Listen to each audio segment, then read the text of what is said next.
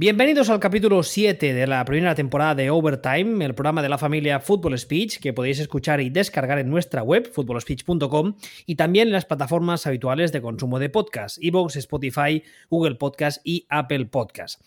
El invitado de hoy, me atrevo a decir que inició una revolución en la comunidad. Su cuenta fue la primera que abordó el mundo de la estadística avanzada aplicada a nuestro deporte y en nuestro idioma, aunque en ocasiones cuesta entenderle. Sus enfoques son siempre analíticos y muchas veces cuentan una parte de la historia que con métodos más arcaicos no podríamos ver. Su labor didáctica en este campo ha hecho que muchos, entre los que me incluyo, le tengamos como referente a la hora de abordar esto de los numeritos. Con todos vosotros, Jesús Solé, más conocido como un mal kicker. Buenas, ¿qué tal? ¿Cómo estáis a todos? Hola Willy. Eh, nada, encantado de estar aquí en, esta, en este formato que me gusta mucho, así como más íntimo y personal que has creado. Bueno, es, un poco la idea, ¿no? Coger habitualmente entre semana con el programa normal siempre vamos un poco como, como de culo porque todos tenemos un montón de cosas y la actualidad apremia y me busqué este formato un poco para intentar traer gente y charlar un poco con calma. Y aunque nos cuenten un poco, como es tu caso, que nos contarás eh, muchas cosas que ya, ya sabemos de ti, digamos, pues también aprovechamos para, para que nos cuentes otras que quizás no. Claro. El lado, más humano, si fuera una portada de Lola, ¿no? Esto. Ahí estamos, ahí estamos. que el lado más humano. Ahí estamos. Falta la foto en el sillón, así apoltronado. en plan Bertinos Borne con la camisa abierta. ¿no? Oye, a ver, em, la primera pregunta creo que es obligada, es un poco la que hago a todo el mundo, eh, y es quién es eh, un mal kicker, quién es Jesús, porque es un poco lo que contaba ahora, ¿no? Tú apareces entre muchas comillas un día de repente, además con un icono, y con un avatar que es muy reconocible, que es ese icono tan retro, con esos colores tan llamativos, y empiezas a ver una cosa que en ese momento, eh, al menos que yo recuerde en español, no la hacía nadie más, que es hablar de, eso, de analítica, de, estadística avanzada, de analytics, y empiezas a contar cosas que a, mucha gente, insisto, yo me incluyo, al principio, ahora quizá no tanto, pero un poco también, le suenan a chino. ¿Cómo, cómo se mm. te ocurre esa, esa faceta del deporte?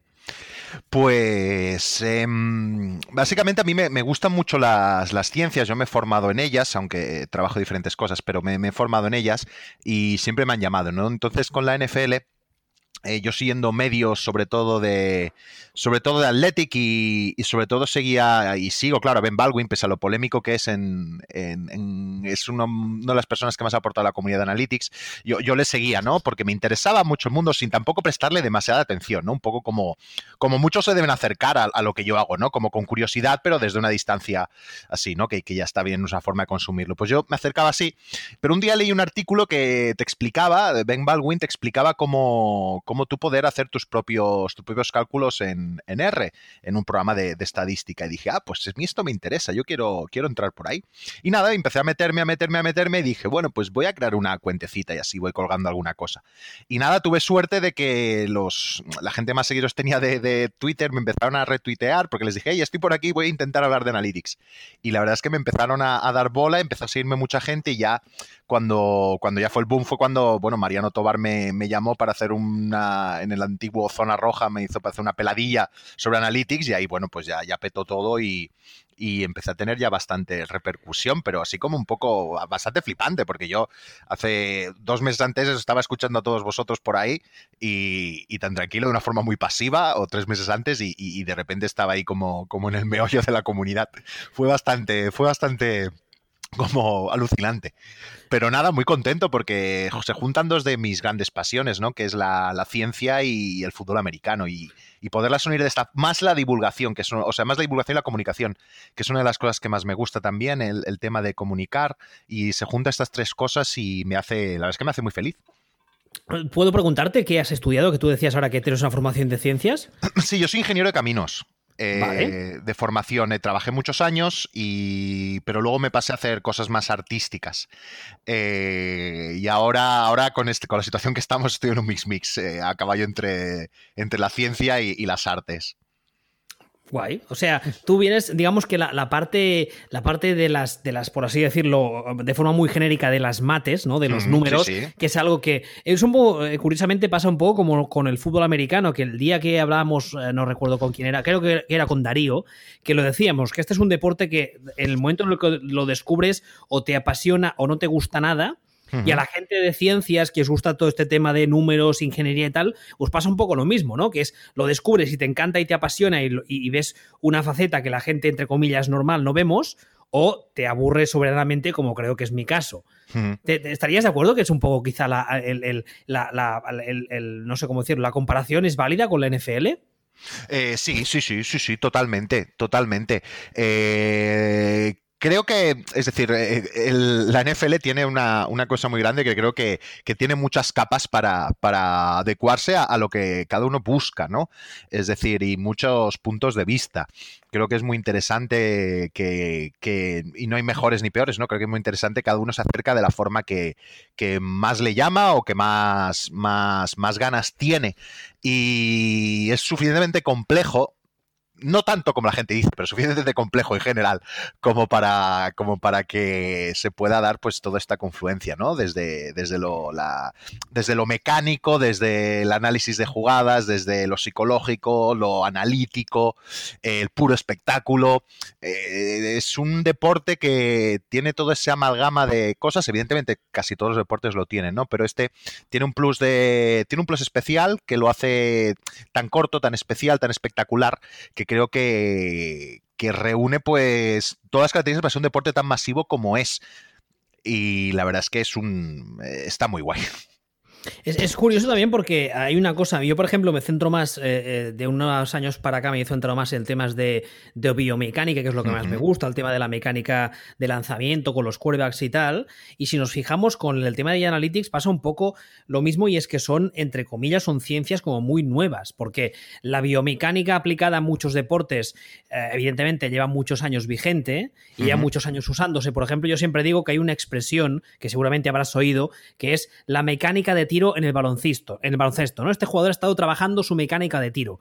Eso es lo que llevas escuchando muchos años si sigues en NBA, por ejemplo, y en cambio en la NFL es, algo como reciente, es como nuevo, desde hace unos 10, eh, quizá 15 años, todo el tema de, campamentos de tecnificación, etcétera, y con las analytics, eh, yo creo que en los últimos, eh, yo diría incluso menos, 5 a 10 años, han tenido su aparición y ha sido un poco como un boom, ¿no? Ha sido un crecimiento muy rápido y ahora mismo eh, un equipo, una organización NFL que se precie un poco moderna, no se entiende sin gente dedicada, departamentos dedicados a los analytics, ¿verdad? Eh, totalmente, y, es normal que pase porque cada vez hay más datos y eso hace que explote. Nosotros, eh, en principio, esto, desde principios de década, hay tres o cuatro flipados, eh, Brian Burke y, algunos más por ahí, que estaban haciendo bastantes, bastantes cosas. fue a partir de 10 años donde los equipos empiezan a fijarse más y de hace unos 2-3 años en la, digamos, de forma que llega más a la comunidad, a la comunidad de, aficionados, ¿no? Pero sí que es cierto que como sobre todo desde hace 4 o 5 años a cuatro años tenemos el tracking de jugadores, que es, eh, bueno, tenemos los que lo tienen, los, aficionados aún no lo podemos tener acceso, que es tener los, todos los jugadores llevan un chip, en bueno, varios chips entre la pechera, el casco, y podemos saber en cada momento de cada instante del juego, podemos saber la posición, velocidad y aceleración de cada jugador y hacia dónde está mirando. Esto es muchísima información y esta información trabajable y cogiendo el espejo de lo que se trabaja en béisbol, creo que era tarde o temprano tendría que llegar al fútbol americano. Y yo creo que esta revolución, que es el tracking de jugadores, es algo que todavía vamos a ver cosas mucho más sorprendentes en los próximos 5 y 10 años. ¿Tú eras ya fan de la NFL antes de meterte con las analytics o una cosa te llevó a la otra o cómo era, era fan de la NFL antes de meterme en analytics. Y eres fan de los Vikings. Soy fan de los Vikings. Yo hace, yo la liga la debo seguir desde hace unos 10 años, más o menos. Vale. Eh, no es mucho, pero bueno. Eh, bueno no está mal. ha pasado, ha pasado ya, pero sí, sí, de unos 10 años. Y fue por una casualidad. Eh, mm, yo estaba, y, también por eso soy de los Vikings, es una tontería. Yo estaba haciendo una especie de, un curso, un workshop en, Niza, y se me acercó una señora, yo soy grande y con la barba, y con, llevaba una barba grandísima y, mucho pelo, y me dice, y me dice una señora, ¿yo ahora Viking? ¿Tú eres un vikingo? Y me hizo gracia, dije sí. Y entonces luego, luego viendo deportes, que siempre hacía gracia, el NFL siempre me había llamado y dije, ah, voy a ver algún partido. Y me hizo gracia los Vikings. Dije, ostras, voy a ver un partido de los Vikings porque un día me llamaron vikingo. Y nada, y eso que un día empiezo a verlo, me empieza a gustar el fútbol americano, sigo un año más o menos así como esporádico, en 2009, 2008 no me acuerdo, eh, y luego ya, luego ya pues empiezo a, empiezo a pasarlo mal viendo a mi equipo cuando pierde y digo, guay, esto ya estoy empezando a estar enganchado, ¿no? Y nada, y eso junto a la fantasy, los primeros años que, eso me hizo enganchar mucho también, pues nació, nació mi afición y los Vikings en paralelo. Y yo cuando empecé a ver que era un equipo bastante miserable en las cosas que le podían pasar, cosa que me va bastante en la vida, pues, pues nada, dije aquí, aquí me quedo. Porque, y en el, eh, en el mundo del, béisbol, que sé que haces alguna cosita, has colaborado, ¿también estás metido a raíz de trabajar Analytics NFL o empezaste antes con el béisbol o, digamos ha ido un poco de la mano? Hay, por Analytics, hay por Analytics, es decir, en el béisbol es mucho más reciente, eh, más o menos, cuando empiezo con Analytics con el, yo, yo veía, veíais béisbol poco, pero veía y dije, ostras, sabe, claro, la, es la cuna de los Analytics, ¿no? Es donde ahí sí que está totalmente metido hasta y casa, muchos aficionados trabajan con ella y hay mucho material, ¿no? Y además hay cosas muy interesantes porque lo que hablábamos antes, la biomecánica y la analytics está súper mezclada, eh, por ejemplo, en el, en el, pitch design, ¿no? En cómo lanza el, el, el pitcher, qué tipos de lanzamiento, eh, están unidos totalmente analytics y, biomecánica y es súper interesante, es un mundo que si a alguien le gusta recomiendo entrar porque es, es una locura. Y a partir de ahí el béisbol pues me llamaba mucho y entonces las, en verdad no, no, no, no hago como con un mal kicker, no, no sigo ni hago mis propios estudios ni hago divulgación de lo que hacen, las sigo un poco más, y eh, lo digo a veces, en la intimidad.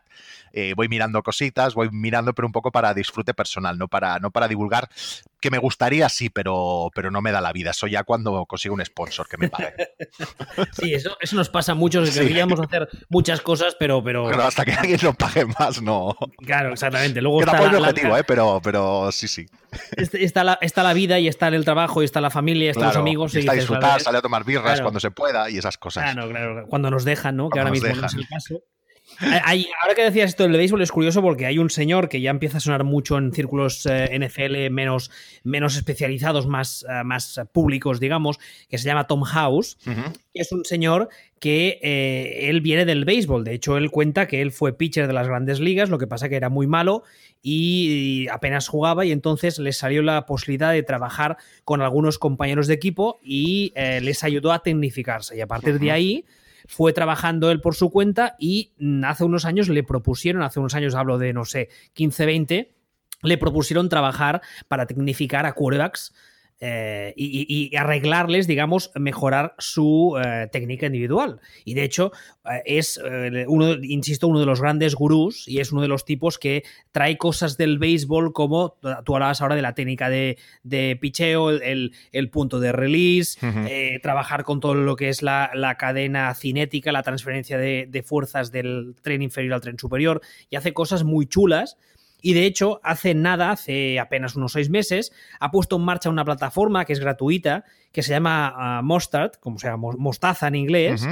Y es solamente para, tú te puedes dar de alta y hacen pues videoconferencias y eh, cuelgan contenido, evidentemente si te interesa más hay una, hay una suscripción de pago en la que trabajan con todo el tema de técnica individual, analytics, etcétera, enfocada sobre todo al béisbol bueno. Y es muy curioso porque es una, se ha establecido una relación muy curiosa. Yo siempre digo que yo el béisbol, de vez en cuando ver un ratito, no, no me disgusta, porque para mí son, eh, es como ver muchos quarterbacks lanzar. Pero claro, eh, se ha establecido una relación entre el béisbol y el fútbol americano, especialmente en la posición de quarterback, que las analytics, digamos, que han potenciado esa relación. Es muy curioso. Seguro. A través de, las analytics y de la técnica individual, ¿no? Y, es una de las, creo, de las piezas de, también para mejorar, ¿no? En el béisbol también ha sido una revolución el, pitch design, es decir, cómo los pitchers eh, entrenan con herramientas de analytics para, bueno, más que analytics, con capturar muchos datos y a trabajar sobre ellos para mejorar su pitcheo, ¿no? Y hacer cambios, ¿no? Y, potenciar sobre todo tus virtudes, ¿no? Eh, no empeñarse, por ejemplo, siempre en tener una bola rápida, que eso es más o menos natural, sino en que cuáles son tus potenciales, cómo potenciarlas más y usarlas para ser diferente, ¿no? Que esa variación es lo que es interesante. Creo que en el fútbol americano puede seguir una línea similar. Es más, yo, claro, eh, una de las cosas que en el futuro nos tiene que llegar desde Analytics también es el tema de, en la NFL es de que los jugadores eh, rindan mejor o, se exploten más y se desarrollen más, ¿no? Al final, eh, y lo vemos en el draft, es un poco, los equipos no saben valorar mucho el talento y no es como una crítica, sino que es muy difícil valorar el talento y ver cómo eso se va a trasladar a la NFL, ¿no? Básicamente la mitad de jugadores de una primera ronda acaban más o menos teniendo una carrera decente en la NFL, la otra mitad no.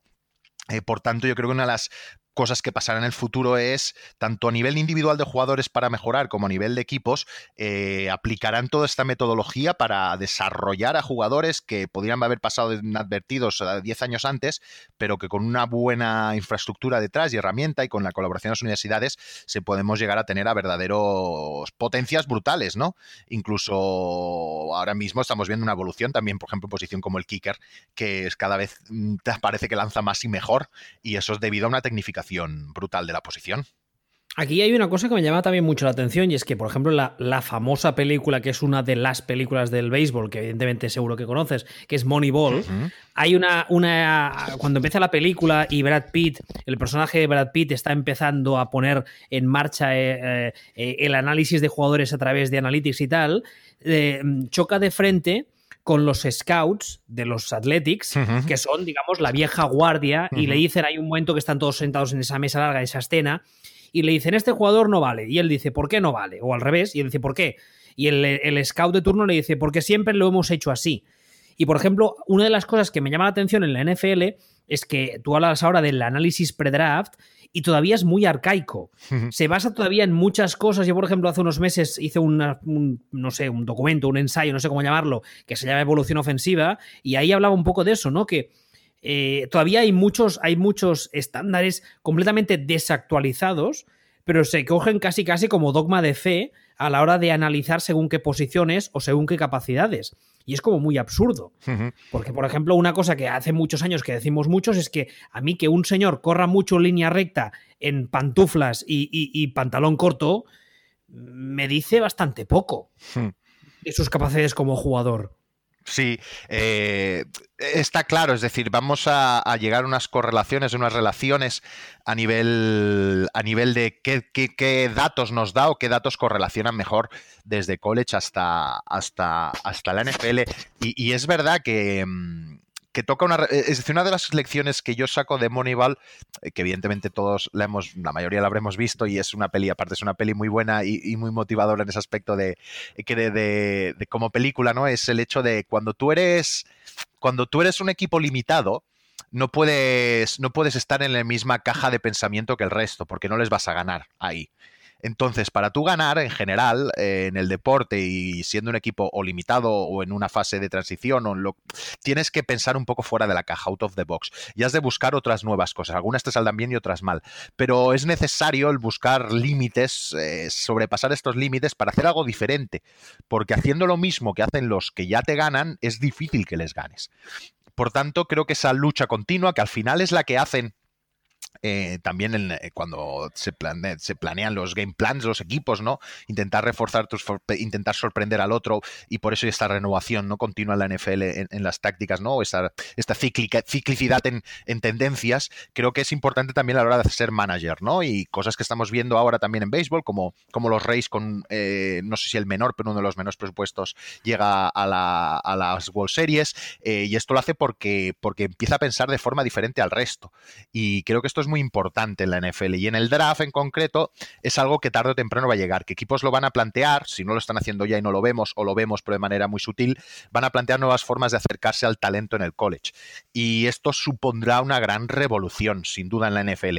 Puede ser de aquí dos, de aquí cinco, de aquí diez años, pero no tengo casi ninguna duda de que esto, esto va a llegar. Cuando dices esa, esa forma de, acercarse al talento de college, ¿puedes poner algún ejemplo de por, por dónde crees tú que pueden ir los tiros? por dónde eh, no, es más en abstracto casi casi un concepto filosófico que no real que pueda decir porque si tuviera la solución ya la estaría vendiendo a los Minnesota Vikings para forrarme pero pero sí que sí que encontrar, es decir, posiblemente todos nos estamos fijando en las mismas estadísticas, en las mismas cosas, pero sí que encontrar eh, capacidades o habilidades que antes no dábamos importancia, pero que quizás sí que tienen importancia, o que más que tengan importancia, son indicadores de que ese jugador va a tener, va a tener un, buen desarrollo en el futuro. Eh, es en abstracto, eh, porque las desconozco, pero es probable, como, como pasó en Moneyball, no todo lo ve, que era muy, un ejemplo muy claro en el cual eh, todo el mundo miraba pues cuántas veces les golpeabas, ¿no? Los hits, los, el bateador, cuántas veces les daba. Y en Moneyball ponen sobre la mesa que lo importante en verdad no es eso, sino es cuánto te envasas, cuándo consigues llegar a base, independientemente de que le des o no, que se puede llegar a base de otras formas, ¿no? Y entonces empezar a valorar eso como indicador de este jugador es interesante. Pues seguramente pasen cosas así en la NFL, donde, como tú dices, la carrera de 40 metros, eh, de 40 yardas, no le podemos hacer mucho caso, pero no tenga tanta importancia, pero luego encontremos otras mm, mecánicas o medidas o estadísticas o, estadísticas a nivel biomecánico del jugador que nos diga, hoy aquí hay un potencial talento y si lo llevamos por aquí, este tío va a triunfar en la NFL. Aquí, por ejemplo, hay una. Tú hablas ahora del talento biomecánico. Hay una. Hay una. Hay un indicador que hace unos años que se está empezando a tener en cuenta y es eh, seguramente a mucha gente que ha oído hablar de él, que es el, range de los receptores, el, la envergadura. Y eso se refiere a la capacidad de, que tiene un receptor a la hora de coger todo lo que pasa a... A ver si sé explicarlo. Digamos, tú imagínate al receptor de pie quieto en el campo y dibujas un círculo a su alrededor. Todo, ese círculo donde él es capaz de coger un balón, ya sea lo que los lanzas fáciles a un lado los que lanzas más arriba o más abajo, eso sería su, su range, ¿no? Su, su, rango de recepción, por así decirlo. Y es una, es una métrica que cada vez se está mirando más porque hay muchos receptores, por ejemplo, que ah, según los estándares clásicos el físico, entre comillas, les falla porque no son de metro noventa, dos metros pero en cambio su salto vertical y sus capacidades de, reacción óculo-manual son muy buenas y les permite tener un range mucho más amplio que los de un receptor muy clásico. Y eso, por ejemplo, lo hemos visto mucho en los últimos 5 o 10 años con la aparición y la explotación de los slotbacks. Y hace unos años el receptor interior era como el hermano pobre, que lo tenías ahí para hacer algunas cosillas de vez en cuando y de vez en cuando sonaba la flauta, le tiraban algún balón y hoy en día, una ofensiva moderna, sin un slotback que sea capaz de correr rutas de forma precisa, que tenga, tenga buenas manos, es algo como que es inconcebible, ¿no? La, la, posición de, Julian Edelman, digamos, bueno, antes Wes Welker, luego Julian Edelman, son los que le dan ese salto de calidad a esa posición y de repente las ofensivas NFL ya no importa tanto que tengas un flanker de la leche, un receptor exterior muy, muy bueno, como que tengas un slotback que sea capaz de, de, eso, ¿no? De, de, tener un range, una envergadura, una área de recepción muy amplia. Sí, sí, totalmente. Y quizá un poco por ahí es lo que donde vas tú, ¿no? esas métricas. Y, jugadores mucho más polivalentes, eh, es decir, eh, jugadores que, de, por ejemplo, poniendo eh, la, la, el ejemplo en el otro lado, en la defensa, ¿no? Cada vez más jugadores que, que tienen esa polivalencia atlética para jugar tanto de linebacker como de cornerback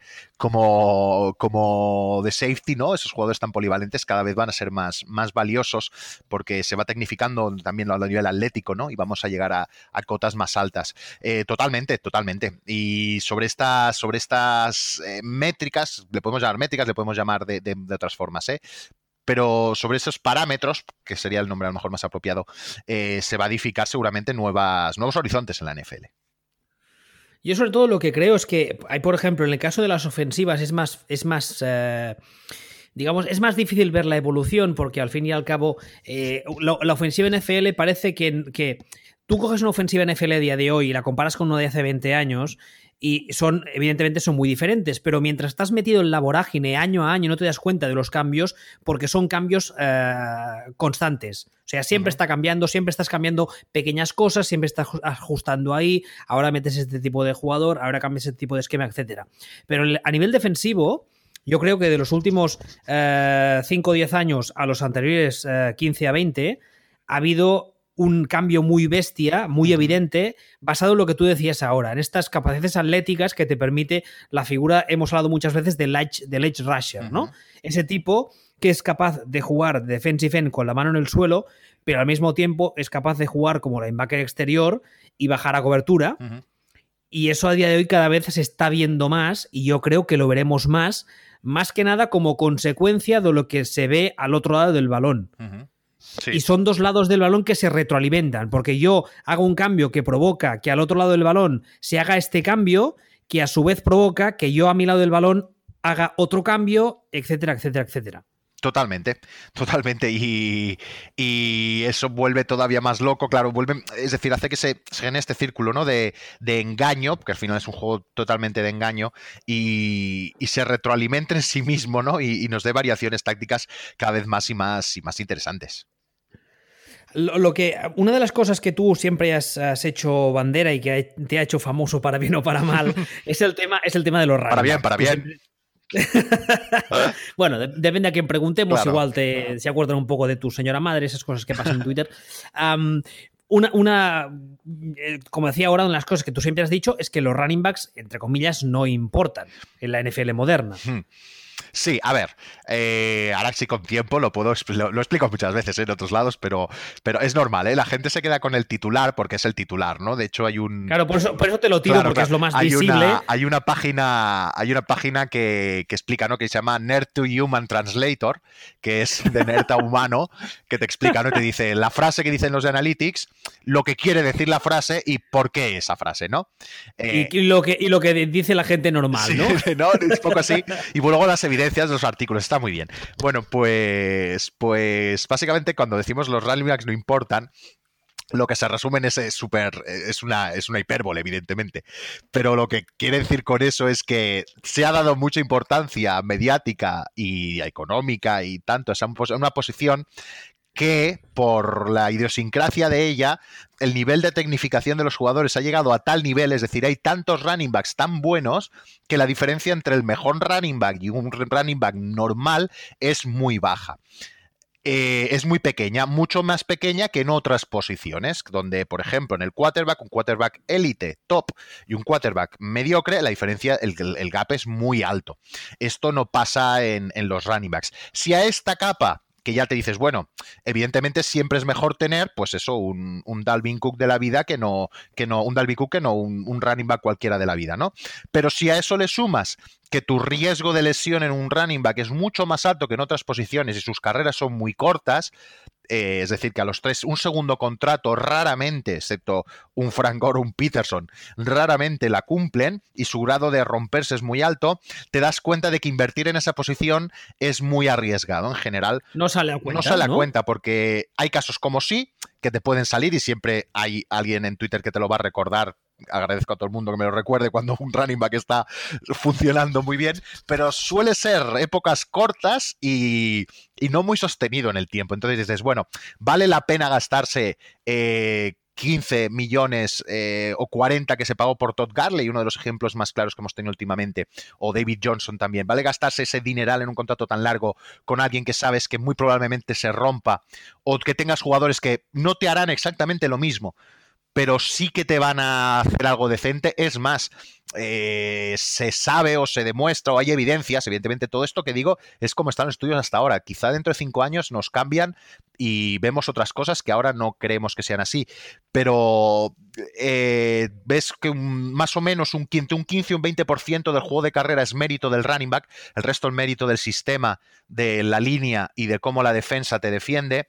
Eh, por tanto, dices, bueno, pues si va a ser ya un 15% de la importancia, se me pueden romper todos y más o menos la diferencia entre el mejor y el mediano no es tanta como en otras posiciones, pues pones todo eso en un cóctel y dices, hey, pues quizá no hay que volverse loco con esta posición y hay que ser bastante relativista. Esto no quiere decir que quiera ningún mal a los running backs, ni mucho menos. Me alegro mucho cuando pillan un buen contrato porque me parece una posición súper sufrida, donde se cascan un montón, donde el, contrato rookie, que es el verdadero robo de los owners a los jugadores, eh, el, contrato rookie se lo pasan cobrando una mierda, que es el, cuando pueden de verdad darlo de su, darle el, todo, todo, de su carrera, ¿no? Deberían haber cobrar mucho más ahí. Eh, pero eso, esa es la injusticia, ¿no? Eh, pero la realidad es la que es. Los running backs son reemplazables y, y, ahí es cuando se dice los running backs no importan. De hecho, ya como último apunte, en modo de anécdota, el año pasado fue la Big Data Bowl. La Big Data Bowl es un concurso anual de analytics que se hace a nivel mundial y cada año es un tema y entonces la gente, los matemáticos y físicos, matemáticos sobre todo del mundo, se presentan a este concurso, ¿no?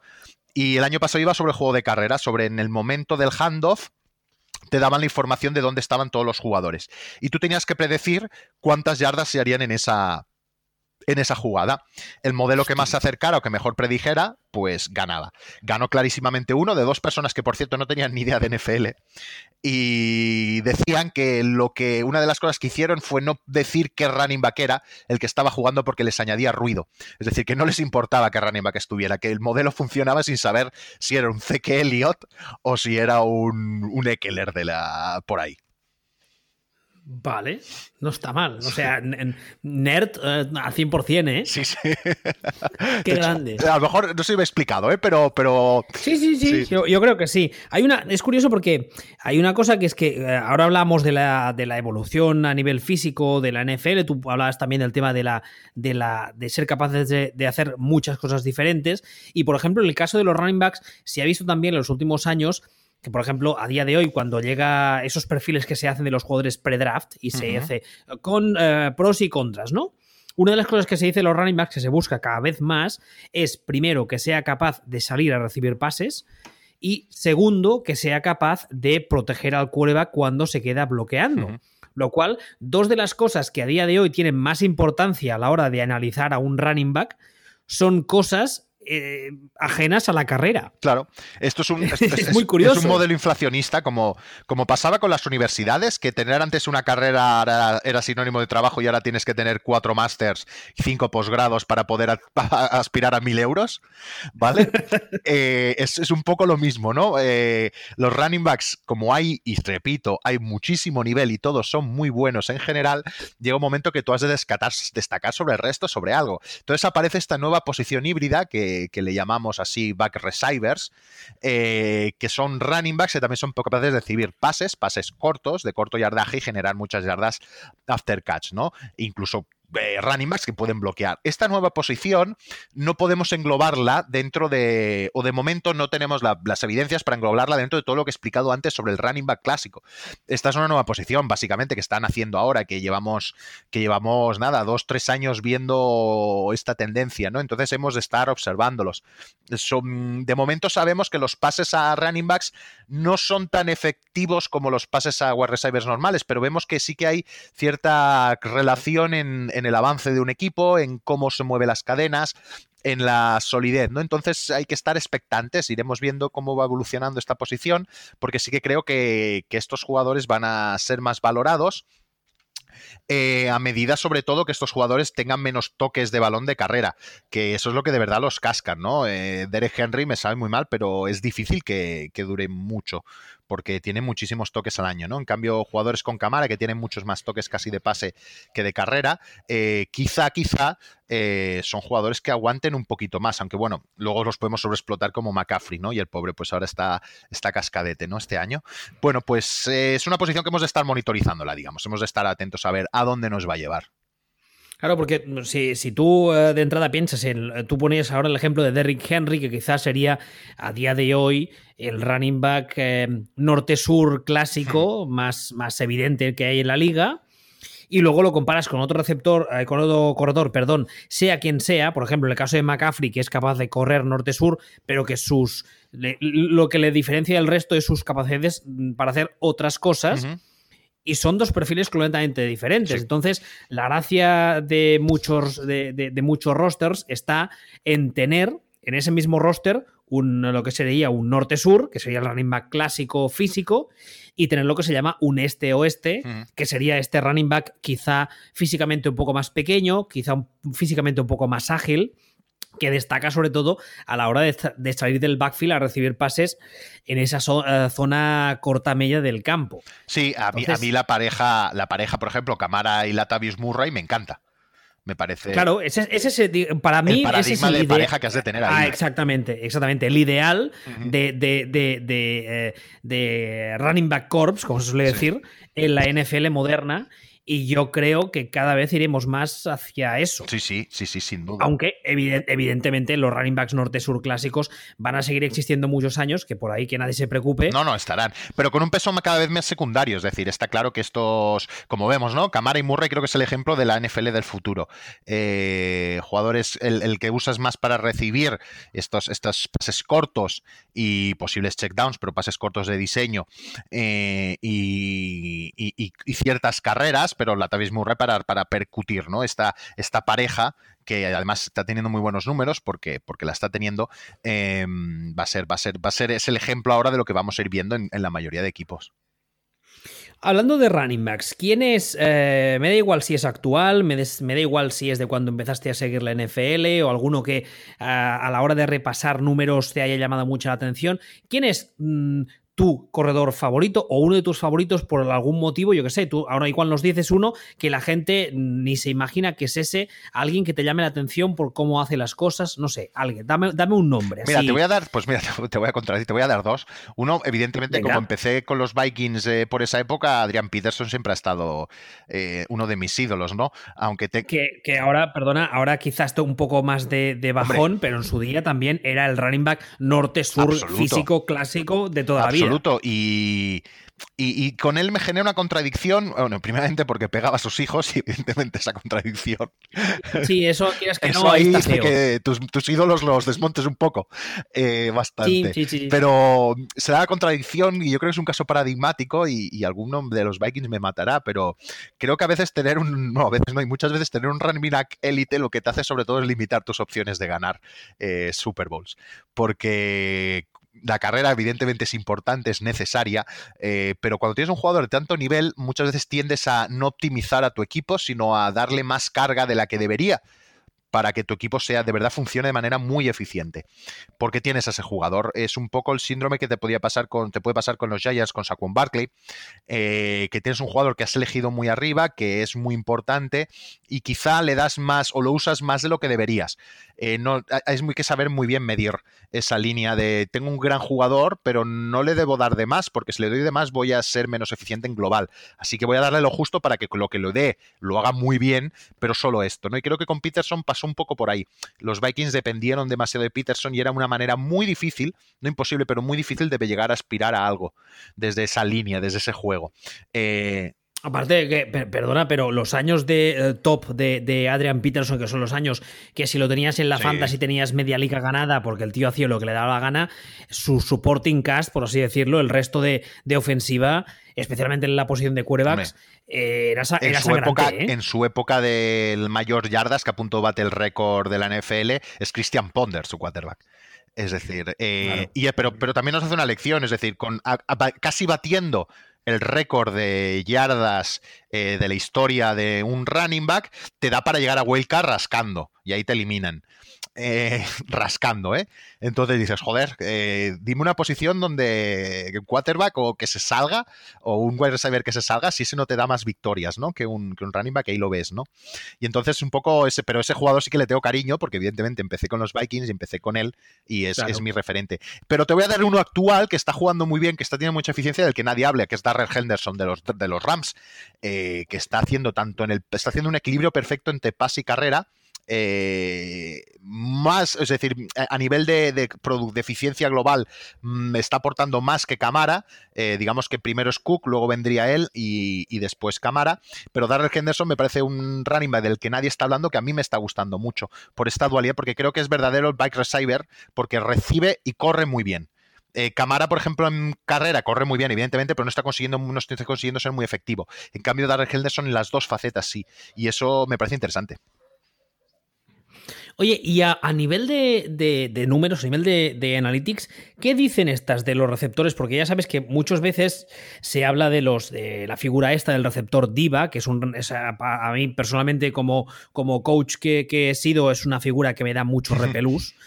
Pero em, muchas veces se dice que el receptor, este receptor eh, realmente élite, este top 5, top 10 de la liga, son un poco como la guinda del pastel. Que tú necesitas tener un, pastel ya hecho con, todo, con la base, con toda la, la decoración y todo, y que el receptor élite es eso, es la guinda que pones al final para acabar de dar el toquecito, pero que sin esa guinda, ese pastel sigue siendo fantástico. ¿Las Analytics cuentan la misma película? Eh, un poco sí, es, es, importante un receptor, es importante un receptor estrella, ¿eh? te puede dar unas cuantas victorias de más, pero lo que es ¿Más que un running back? Bastantes más que un running back, sí, sí. Sí, sí. Eh, si un running back puede estar en 0, un running back élite muy élite, puede estar en 0,8 victorias al año, que te da de más, 0,3, 0,2, uno, uno mediocre.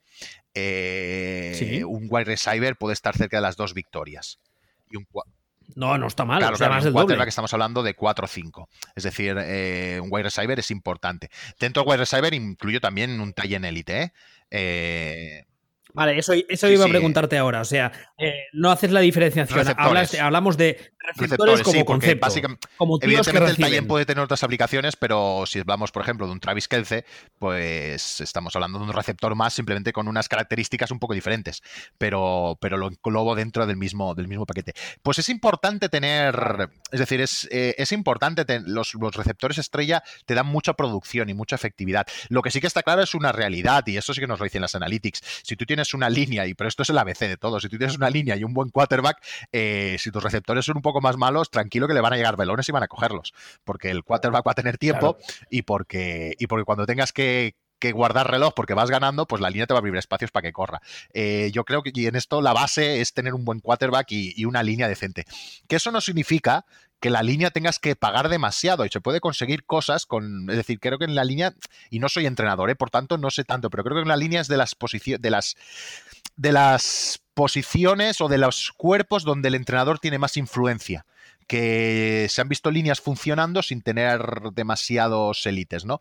Y si tienes una línea potente que funciona y un buen quarterback, si tus wide receivers son un poco peores o no son tan estrellas no, no vas a sufrirlo demasiado, vas a, vas a tener recepciones. Pero sí, ¿eh? yo, yo le doy importancia a los, a los importantes y, y, este año que estamos viendo tanto Davante Adams como Cielen, como Hopkins, como Dix, son jugadores muy importantes para sus equipos y necesarios. No, lo, de Hopkins es, es, alucinante. De hecho, cuando se marchó de Houston, que además se marchó a cambio de una bolsa de pipas, a mí me supo súper mal porque realmente es un receptor, como hemos visto ya esta temporada, varias semanas, que marca las diferencias de una forma abismal, llegan, llegando al extremo de que muchas veces tienes la sensación de que Kyler Murray se la lanza, aunque esté cubierto, en plan, bueno, yo la tiro por ahí y, un poco lo que hablábamos antes del, del range, ¿no? De esta, de esta área de recepción, sé que no es la normal de un receptor. No es que tenga un área de recepción de, por decir algo, medio metro hacia arriba, mm. medio metro hacia los lados. En este caso, es una, es una área de recepción inmensa, como vimos eh, hace un par de semanas o hace una semana con el Hail Mary ese, que vale que ahí los divis no están muy acertados, pero una buena parte del mérito es de, Hopkins, porque realmente es eso, ¿no? Que muchas veces el quarterback sabe que la puede tirar ahí, un poco como en su día en los, en los eh, Lions pasaba con Megatron. Que, bueno, la colgaba ahí Stafford, que luego cuando se ha retirado Megatron hemos visto que Stafford no, es precisamente manco. Sí, para mí es, un quarterback. Eh, creo que el día que me ah, invitaste a, Twitch hablamos de él. Hablamos de él, y, pero con Megatron era, era, llegaba a ese extremo exagerado de que le lanzaban balones arriba y él los bajaba literalmente. Sí, sí, eh, y esto pasaba también, eh, antes que he comentado a ti, Ellen, en el año que llegan a la final de conferencia los Vikings, que, estaba, que estaba eh, ahí, ahora no me sale el nombre, el Kinum, Case Kinum, veías claramente que Thielen te bajaba hasta una nevera. O sea, Kinum sin mirar lanzaba donde estaba Adam Thielen y, y, él de alguna forma conseguía bajarlo. Y estos, estos receptores para quarterbacks además tienen talento, pero si no tienen también les va, les va de perlas estos jugadores. Y ahora que hablabas tú también del tema de los entrenadores de línea ofensiva, es curioso porque es, es, una, es una posición, es un entrenador de posición del que quizá con los años un poco más, pero tampoco es que se hable muchísimo, pero por ejemplo, eh, creo que era hoy mismo que Cachorros NCA en Twitter me hablaba del actual entrenador de, línea ofensiva de los Browns, que es eh, Bill Callahan, que ha cogido a un par de jugadores que generaban ciertas dudas y les está haciendo rendir muchísimo más. Y es, eso, ¿no? Es un entrenador de posición del que habitualmente se habla muy poco, pero que eh, en contraposición tiene un peso muy importante en el rendimiento de esa unidad. Un mal entrenador de línea ofensiva eh, se nota muchísimo en el rendimiento de la unidad y por el contrario, cuando tienes un buen entrenador, es capaz de, coger a jugadores eh, y jugadores que se van del equipo porque son agentes libres y, se van a otro equipo, los tradean, pero la línea sigue rindiendo a un, nivel muy alto. El ejemplo, digamos, más claro de esto es Dante Scarnecchia con los Patriots, que durante los casi 20 años que ha estado ahí, o que ha estado Brady, las líneas ofensivas con jugadores muchas veces muy mediocres, siempre han rendido, aunque tuviesen años malos, un año malo para los Patriots en cuanto a la línea ofensiva era un año por el que muchas franquicias hubiesen matado. Y cuando él se iba, la, línea se caía, que se fue una vez, se volvió, volvió. Es decir, la, es decir se notaba muy claro la, dirección. Hubo otro caso también, eh, vuelvo a hablar de los Vikings porque es que lo tengo más cercano y más fresco, eh, que fue hace dos años en el cual eh, no se murió nuestro entrenador de línea, que era muy amigo de Zimmer. Y veníamos de una buena línea, creo que era el año después de Kinum. El 2018 debía ser y se murió nuestro entrenador de línea. Y esa línea se cayó ese año totalmente, siendo casi los mismos jugadores. Eh, entonces yo ahí vi, claro, dije, aquí hay una correlación evidente entre, entre tu entrenador de línea con cómo rindes. Y, creo que es una de las, y, como es el motor de todo, eh, creo que es una de las posiciones que tú dices, habla poco, pero es, es básica y debe ser muy difícil también, porque si no, encontrar entrenadores con que sepan desarrollar líneas de esa forma. Hombre, yo tengo la, digamos, la experiencia, evidentemente, salvando, guardando mucho las distancias, salvando las distancias, perdón, eh, con Estados Unidos. Y aquí en nuestro país, que he estado con campus de tecnificación y trabajando con coach de línea y realmente eh, es, muy curioso porque claro, tú no puedes decir, cuando tienes a nivel NFL y tu equipo quiere jugar de una forma determinada, tú no puedes decir, no, es que queréis jugar así y estos tipos no me sirven su, tu equipo quiere jugar de una forma determinada y tienes que hacer que esa unidad rinda para jugar de esa forma. Por ejemplo, en el caso de los Broncos de medianos finales de los 90, que tienen unos años en los que la línea ofensiva domina a placer, con esos famosos bloqueos en zona que ejecutaban, que, durante muchos años hubo mucha gente que intentó copiarlos y no les salían porque, otra vez más, los Broncos tenían a un entrenador en línea ofensiva que era Alex Gibbs, si no recuerdo mal, y durante muchos años esa línea ofensiva cambiaban un poco los hombres, cambiaban los nombres de los jugadores, pero la línea seguía rindiendo y seguía ejecutando, ejecutando los mismos esquemas. Era muy curioso. Y ya, de hecho, la, línea ah, ofensiva, los bloqueos en zona que hacía Denver, son, eh, bueno, son casi el manual de cómo bloquear en zona.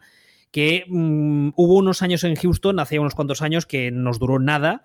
Cuando empezó Gary Kubia, que coincidió con Arian Foster, Gary Kubiak viene del coaching tree de Shanahan padre. Y hubo un par de temporadas que la cosa funcionó bastante. Realmente los bloqueos de la línea ofensiva, bloqueos en zona, cuando se ejecutan bien, son muy, son muy vistosos porque, porque eh, digamos que salen, salen muy bien, por así decirlo, y se ven, se ven muy claros, ¿no? Eh, de hecho, yo lo, estamos viendo ahora, es decir, la temporada pasada, en protección de pase, la línea de Vikings era, era bastante mala, pero en, con Kubiak la, carrera en zona, por ejemplo, era, era una brutalidad y estaban las mejores valoradas, ¿no? Eh, sí, sí, sí, sí, se, se ve mucho, se ve mucho. Y finalmente ya, va, y, te dejo tranquilo, a las analytics Ah, me alegro, esa es la idea. Eh, antes hablábamos de, de, las defensas y esta, esta diferenciación que hay entre. Yo siempre hablo de estas, de estas dos grandes, de estos dos grandes grupos, que sería la secundaria por un lado y luego el front seven. Yo creo que la NFL en los próximos 10 eh, años nos va a llevar a que cada vez estos dos bloques estén más, más unidos entre sí. La línea defensiva y los linebackers cada vez se van a parecer más. Del mismo modo, y los corners y los safeties también. Pero, ¿qué, qué, hay, ¿qué hay curioso ahí que nos cuenten las analytics o hay algo que la gente no, sea capaz de ver o que pase por alto, por ejemplo, en cuanto se da todavía mucha importancia, evidentemente, a los sacks. ¿No? Digamos que es como la, la, gran figura defensiva, es como la gran jugada. Y hay muchas veces que empiezas a leer gente y los últimos años para acá y te dicen, no, es que quizá los sacks son tan importantes. Y tú te quedas como, ¿eh? ¿Cómo? todo lo que yo creía saber se tambalea. ¿Cómo es pues, posible? es verdad. Los sacks no, sirven para medir el rendimiento de, un jugador o no se debe usar. Por, por varias razones. La primera, porque es un evento raro. Es decir, eh, un evento muy raro. Sacks hay muy pocos en relación a los snaps que hay. Entonces no puedes valorar a un jugador por una, por una cosa que acaba siendo muy fortuita. No estoy diciendo que no sea mérito el jugador, sino que es muy fortuita que llegues a hacer el sack. Entonces, medir por sacks, que al final es que se junte un poco de suerte con eh, y que pase tan poco, eh, de hecho lo ves, de un año a otro jugadores pueden variar mucho sus números de sacks, pero su rendimiento ser igual de bueno. Entonces dices, bueno, pues los sacks no me están explicando mucho. Es más, y por, el otro lado de los sacks, en la línea a veces se le culpa la línea de los sacks, cuando en verdad los sacks lo que sí que se ha demostrado es que es una stat de quarterback. Eh, normalmente los sacks de un quarterback suelen ser bastante similares año tras año, cambie de equipo, cambie de línea, es decir, el estilo de juego del quarterback influencia mucho a los sacks que, recibe. Entonces, evidentemente en línea de estar, porque si no es sack siempre, pero que muchas veces el, al global del tiempo, los sacks que recibe un quarterback son más que ver por el quarterback, que el tipo de quarterback, que no, que no por el línea. Pero en defensa lo que decías es, el sack son muy raros, entonces es mejor no valorar por ahí. Eh, es mejor utilizar las presos, las presiones. Las, se puede medir de formas diferentes, Pro Reference las finide de una, Pro Football Focus de otra, SPN de otra, pero bueno, más o menos acaban siendo lo mismo, es cuando de cerca te puedes acercar o metes presión al quarterback. Ahí sí que hay muchas más veces que haces presión y por tanto puedes ver cuando un jugador de verdad está percutiendo sobre, sobre, sobre la línea ofensiva, está percutiendo sobre el pocket. Entonces, cuando miréis a un defensa, yo creo que lo mejor es que os fijéis en las pressures. Si queréis en las cube hits, cuando llega a tocarle, pero eso sigue siendo como sacks, pero un poquito hay más muestra, pero sobre todo en las presos. Las presos es la medida que más os va a definir sobre el rendimiento de un, de un línea defensivo. Al fin y al cabo, no deja de ser el ejemplo perfecto del concepto de pass rush, que traducido literalmente sería el apresuramiento del pase, si es que existe esa expresión, que básicamente es que tú ejecutas una presión defensiva para que el quarterback diga, ay, ay, ay, que me pegan la suelto. está claro, es, lo que buscas, ¿no? Que no lance cómodo. Entonces las presos te miden eso. Al final, presos más suerte sería lo que es un sack.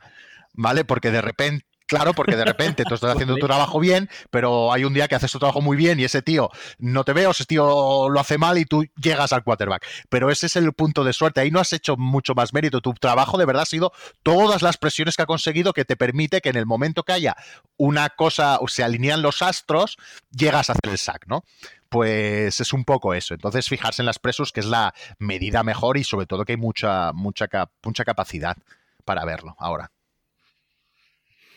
Bueno, pues eh, no sé que quieras añadir alguna cosa más o quieras comentar algún otro tema. Yo por mí lo dejaría aquí. No sé si te apetece sacar alguna otra stat rara, alguna, no, sé, algún mantra más hay muchísimos que vamos a desmitir sobre la defensa. En esta línea del pass la última, si quieres, es que se va viendo la evidencia de que es más importante tener una secundaria potente que no un pass rush.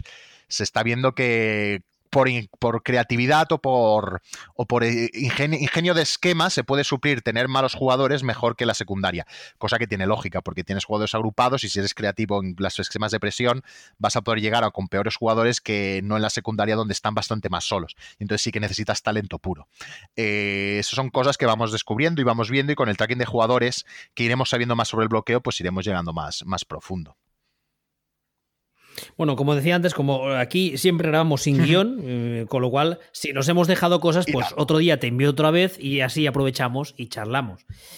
Ah, muchas gracias por estar con nosotros. La verdad es que me lo he pasado muy bien y he aprendido un montón de cosas. Espero que la gente también, que yo creo que seguro, vamos, y que mm, le sirva este, esta pequeña entrevista para mm, coger, si no lo han hecho ya, las analytics con un poco menos de miedo. no, muerden.